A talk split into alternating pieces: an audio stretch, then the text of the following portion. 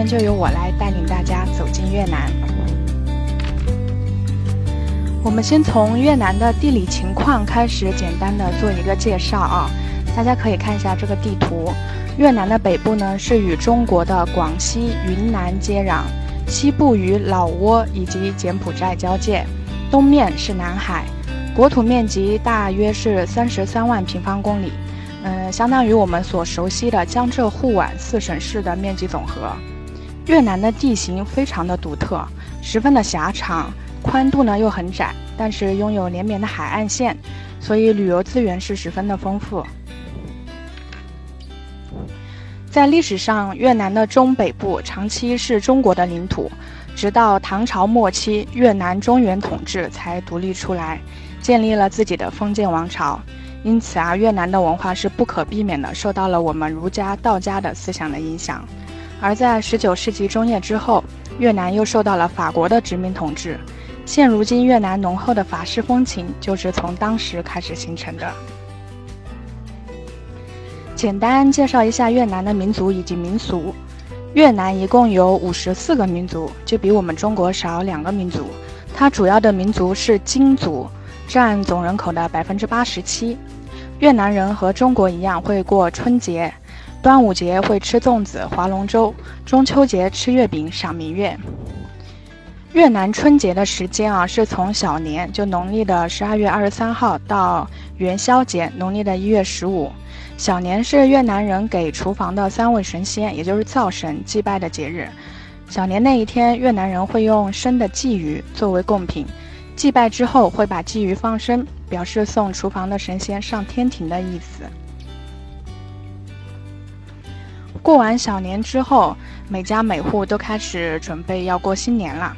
特别是家庭主妇们，春节来临之前呢，大家都会把自己的家里面打扫得干干净净，还要准备各类食品，还会贴春联。过春节，越南人不能缺少的传统的食物呢，就是越南的粽子，还有西瓜。嗯，可能大家会觉得为什么要准备西瓜呢？因为是这样子，而越南人和我们中国人一样的，他认为红色是幸运喜庆的颜色，而西瓜瓤正好就是红色。在除夕那一晚呢，越南的家庭也会团聚在一起守岁到十二点。年初一呢，也会去寺庙拜佛求福。后面的初一到初三也会去亲戚朋友家去拜年。这个习俗就跟我们中国基本上是一模一样。图上越南美女身上穿的这个衣服，就是越南的传统国服，叫袄带。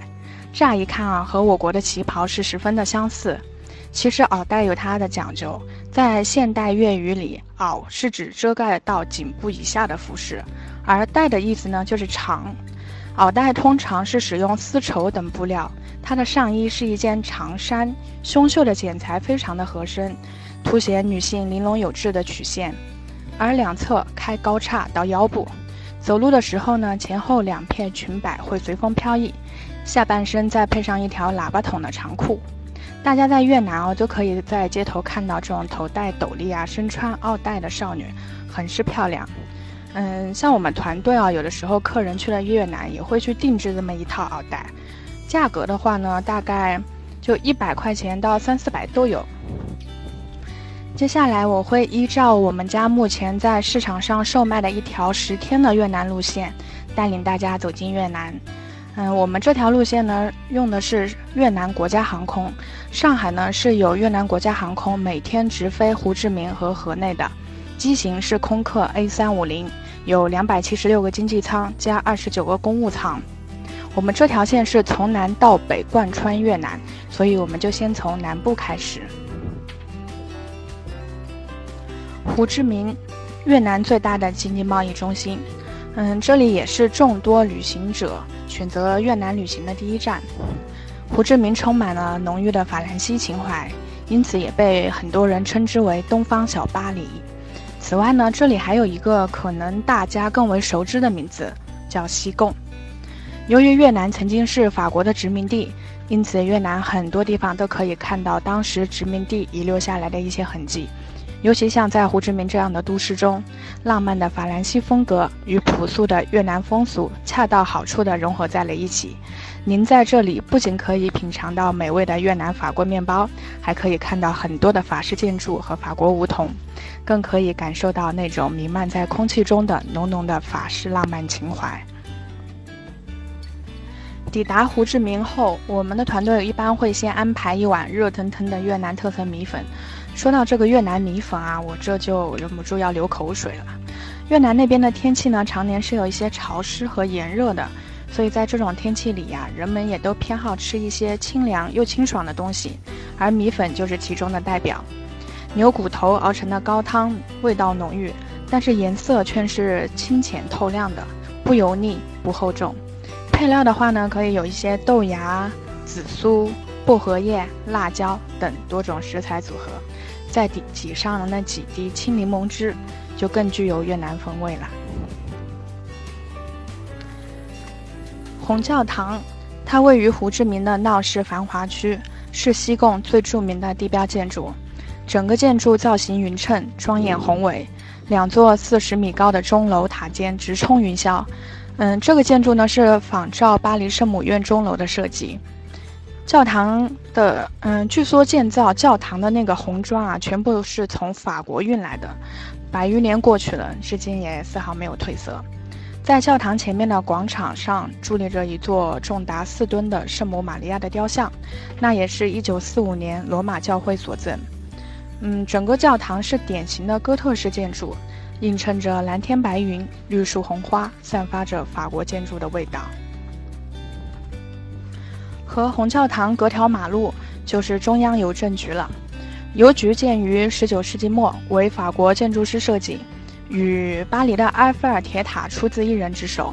从外观看哦，更像是一个精美绝伦的车站，充满着复古的文艺气息。在大厅的左右两侧上方呢，各有一张越南地图，据说是当年的法国地理学家手绘。嗯，我们这个中央邮局至今其实还是在使用着的。大家如果到了可那里呢，可以尽情的拍照，或者给亲朋好友寄几张明信片。嗯，胡志明还有一些景点啊，像总统府啊、市政厅啊，嗯，我这边就不一一介绍了，到时候我们的行程其实都会走到。在胡志明呢，白天看看景点，晚上去哪儿玩呢？嗯，我推荐大家可以去范武老街逛逛。人们常说的那个范武老街呢，其实是包括范武老街以及周边的几条路组成的一个区域。那边是背包客的天堂，街区遍布着各种档次的酒店、店铺、酒吧、咖啡屋等。范武老街一到夜晚啊，它就是灯火璀璨，夜色夜色阑珊，特别热闹。如果大家想去买一些伴手礼的话，我推荐大家可以去滨城市场。这个地方呢是胡志明市最有象征意义，也是最古老的市场之一。历经百余年历史岁月，这里见证了胡志明这座城市的成长。嗯，滨城市场呢，现在除了作为一个人在运营的市场，它其实还是一处相当有特色的历史遗迹，也是很多越南当地人会在这边选择约会啊，或者拍照，是一个网红地标。从胡志明往北走就是美奈了，车程距离胡志明大概要四点五个小时。美奈呢，它其实是一个渔村，小渔村，这里椰风海浪，水清沙幼。令人犹如处于世外桃源。目前美奈游人还不多，不过这边不同档次的旅游度假酒店还是很多的，是去越南南部不可不去的一个海边度假胜地。在这里，你每天不用做什么，躺在躺椅上吹吹海风，听听海浪的声音，或者去参加惊险刺激的风帆冲浪运动。说美奈一半是海水，一半是火焰。火焰就是指这里的沙丘了。规模比较大的呢，沙丘是白沙丘。白沙丘方圆两公里左右，沙丘呈新月形，沙丘之间有面湖，清澈而深邃。湖里长满了水草和荷花，衬得湖水是清雅之极。嗯，在白沙丘呢，有一项比较刺激的项目，就是沙漠山地摩托车。嗯，可以在那个景区门口啊，跟店家谈好价格以后，让工作人员驾驶，带着你尽情的驰骋在沙丘上。或是近九十度的俯冲，或是向上，特别刺激。但这些活动啊，都具有一定的危险性，建议大家在根据自己身体接受范围内参加。在白沙丘呢，它这边还是一个拍照圣地，像我这种手残党啊，随手一拍也能拍出大片的感觉。美奈还有另外一个沙丘，就是红沙丘。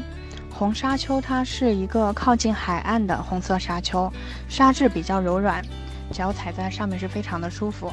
红沙丘的日落比较美，因为它的地理位置特殊嘛，隔条马路就是大海。在傍晚时分，坐在这柔软的沙子上，看着大海上的紫色晚霞与棕红色的沙丘，整个气氛也是浪漫至极。嗯，在红沙丘的时候呢，一般可能游客会遇到很多的小孩会围过来，让你租他们的那种滑板啊来滑沙。嗯，这个费用呢，差不多也就十五块钱人民币左右。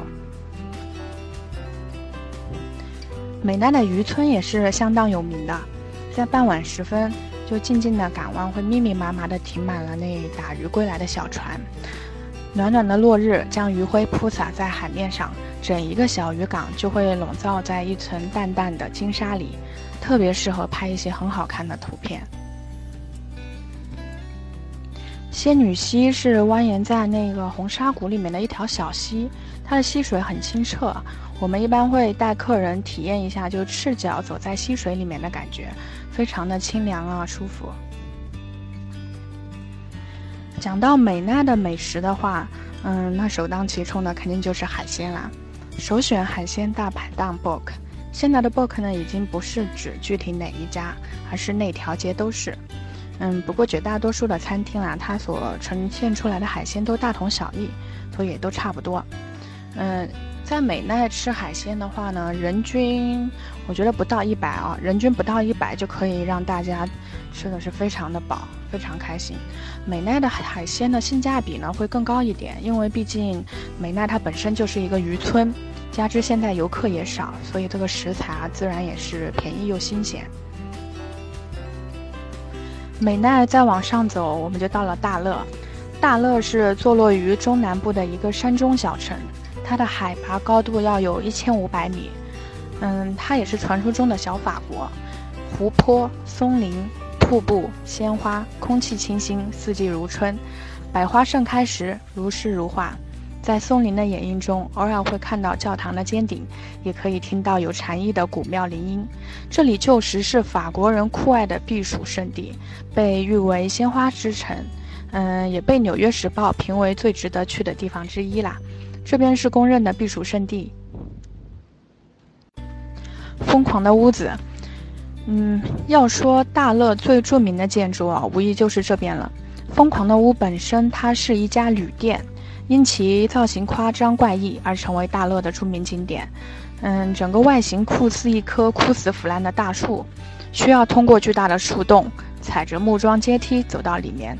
嗯，疯狂的屋子的设计者呢，她是前越南共和国总统的女儿，设计大胆疯狂，各种奇幻的想象在这里都会变成现实。大乐旧火车站，它是在一九三二年由法国建筑师设计，一九三八年开业，在越南战争中后期呢，它是被废弃掉的，直到二十世纪九十年代才重新开始使用。火车站的主色调是抢眼的橘红色，三个尖尖的屋顶和彩色玻璃彰显着古老的异国风情。嗯，这边目前有一条体验的观光线路。嗯，如果没时间坐车的呢，我们也可以在这里跟以前以前的蒸汽火车头啊、车厢啊一起拍几张复古的美美照片。达坦拉大瀑布，它是位于大乐的原始森林之中。沿着林间小路穿过雨林，就可以来到半山腰的瀑布前。嗯，一路上可以欣赏迷人的雨林风光，欣赏各色的蝴蝶啊，还有鸟类。大乐其实还有一些景点啊，像春香湖、嗯，宝道三号避暑行宫、灵福寺等。嗯，因为时间关系，我就不一一介绍了，可以就给大家发几张照片看看。大乐的特色牛肉火锅。嗯，这个餐呢是在我们的行程中会特别帮客人安排一餐体验一下。火锅呢在越南本土是非常的流行的，尤其是大乐的牛肉火锅很是出名。嗯，其牛肉很特别哦，它不是用刀切成那种片状，而是选用上等的琉璃鸡，用西餐的牛排骨砸成的片状。越南火锅的汤底最主要的特征呢是酸和辣，一般会用番茄啊、白灵菇、香茅、金不换、柠檬、薄荷和牛肉高汤，嗯，这些都是构成美味的来源。吃越南火锅的话，还会配有鱼露和越南辣酱啊等一些蘸料。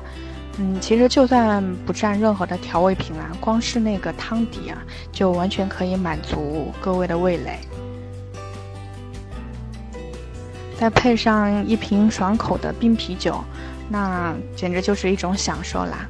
刚我提到那个鱼露，嗯，我想跟大家讲一下，就是在越南吃饭啊，必不可少的一个蘸料呢，就是鱼露。鱼露呢，它又称为鱼酱油，是一种以鱼虾为原料发酵而成的调味酱汁。嗯，在前一阵子，我们国内有一个美食节目叫《风味人间》，它里面就有片段详细介绍过。大乐再往北走，我们就到了芽庄了。嗯，讲到芽庄，我想应该是大家最熟悉的一个越南城市了。嗯，应该也有很多人去过啊。芽庄呢，它是位于越南的东南海岸，是著名的海滨城市和港口城市。这里拥有全越南最好的海滩，海岸线延绵数公里，地理位置得天独厚。芽庄属于热带海洋性季风气候，一月份的平均温度呢也能达到二十四度，盛夏八月的平均温度也不会超过二十八度，非常的适合度假。芽庄的景点呢，主要是市区的几个小景点，像有钟乳石夹角，又称五指岩，这里是法国电影《情人》的外景拍摄地之一。嗯，这里有芽庄少有的花岗岩海岸，日落时分，晚霞映照下更为宁静美丽。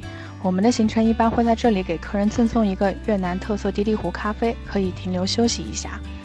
嗯，景点还有像天一女神庙，又称占婆塔。嗯，它里面其中最大的主塔里面供奉着占婆女神，她是古时候统治芽庄的占婆王国之母，越南佛教徒称她为天一女神。珍珠岛乐园，很多带小朋友的家庭啊，或者年轻的朋友，要是来到芽庄，嗯，推荐大家去一趟这个珍珠乐园，被美誉为芽庄迪士尼。它的特别之处呢，是位于主岛上面。与芽庄的城区是隔海相望，需乘坐东南亚最长的跨海缆车进入，全程大概需要十分钟左右，这也是一种比较棒的体验。嗯，这里面有全越南最豪华的游乐园和东南亚最大的游泳池，长达七百米的沙滩。嗯，它的门票是一票制，所以可以畅玩到底。来到芽庄，如果说不出一趟海啊，可谓很是浪费啦。现在市场上呢有各种出海项目，大家也可以根据自己的喜好来选择。像常规的海上项目，如香蕉船啊、摩托降落伞啊，这些都会有，浮潜、深潜也都可以去选择。除了上面游玩的一些景点啊，去芽庄还有一个项目必须得体验一下，那就是泡泥浆浴了。虽然目前啊在岘港啊、富国岛啊等一些地方都会有那个泡热泥浆浴，但是芽庄才是发源地。开采来自采石场的天然的泥浆，丰富的矿物质呢，有能有效的清理和恢复肌肤的活力，抗衰老、除菌，让皮肤更加白嫩。嗯，适合全家一起去玩，老少皆宜。芽庄的海鲜啊也是一绝，所以特此奉上我上次去芽庄吃的膏蟹啊，至今也是念念不忘。大家如果去芽庄是一定不能错过。然后下面这个小吃呢是椰子冻，我们当时是在那个龙龙山寺的门口买的，也是芽庄当地比较有名的网红小吃。这里再宣传一下我们家的那个芽庄包机直飞的产品，就是上海直飞芽庄，嗯，我们用的也是越南国家航空 VN。关于航司这一块啦，目前市场上飞芽庄的话，嗯，也有一些联航在飞，但是我个人建议，如果还是选择国航比较放心。嗯，一是因为机位空间大也大嘛，飞机上也会有正餐，关键空姐也很漂亮。再往北呢，我们就到河内了。河内是越南的首都，可能很多人会以为胡志明是首都，其实是河内。河内是一座拥有一千多年历史的古城，历史文物丰富，名胜古迹遍布。河内的，嗯，河内是四季分明。由于曾经受过法国殖民统治，故也是有很多的法国建筑。置身其中，您就能好好的感受。河内主要的景点啊，有像八亭广场。八亭广场它是位于河内的市中心，广场长三百二十米，宽近一百米。嗯，一九四五年越南八月革命胜利以后，胡志明主席就是在此宣布越南民主共和国成立的。如今也是越南国家重大节日举行聚会、嗯庆典阅兵的地方。下面图片有一个两层小楼啊，那个建筑呢是胡志明故居，就是从一八五八一九五八年到一九六九年间，胡志明主席都是生活在此。嗯，河内周边还有一些景点，像独柱寺啊、文庙啊、河内大教堂等。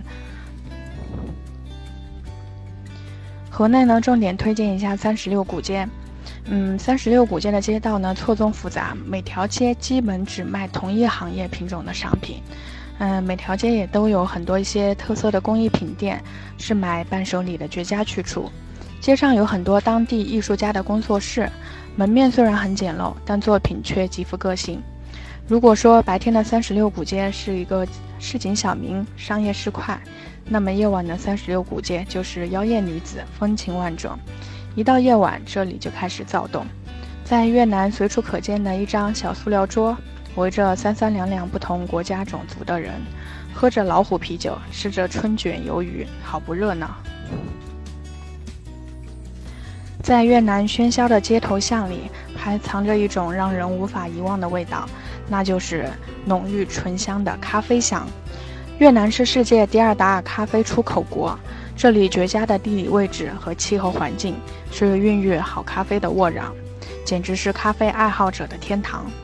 嗯，越南人对咖啡的爱哦，就像我们中国人对茶的情，深入骨髓。越南咖啡的喝法有很多种，但是最有特色。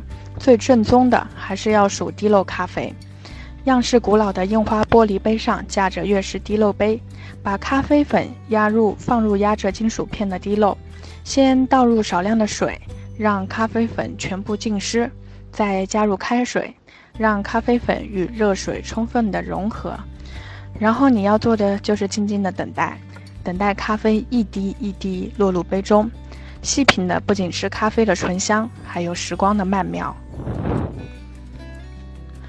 越南人喝咖啡并不像法国人那么精致浪漫，更多的是一种随性。嗯，当地人最爱的通常都是那种门脸很小、门口随意挂着副帘子的小铺子，几把矮矮的桌椅，朋友三两个围在一起，品品咖啡、聊聊天，或是静静地看着街景，也是一种体验。这个是河内比较有名的西湖莲花自助餐，嗯，我们的团一般都会带客人要到这边体验一餐。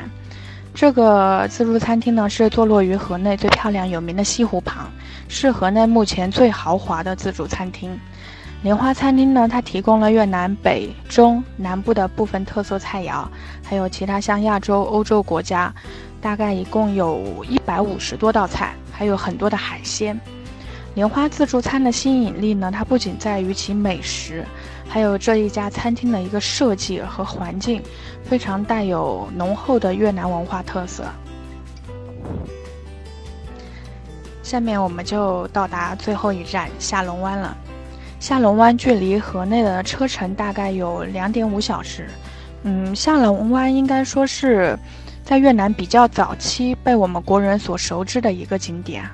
嗯，下龙湾在一九九四年呢，联合国教科文组织就将将它列为自然遗产，列入了世界遗产名录。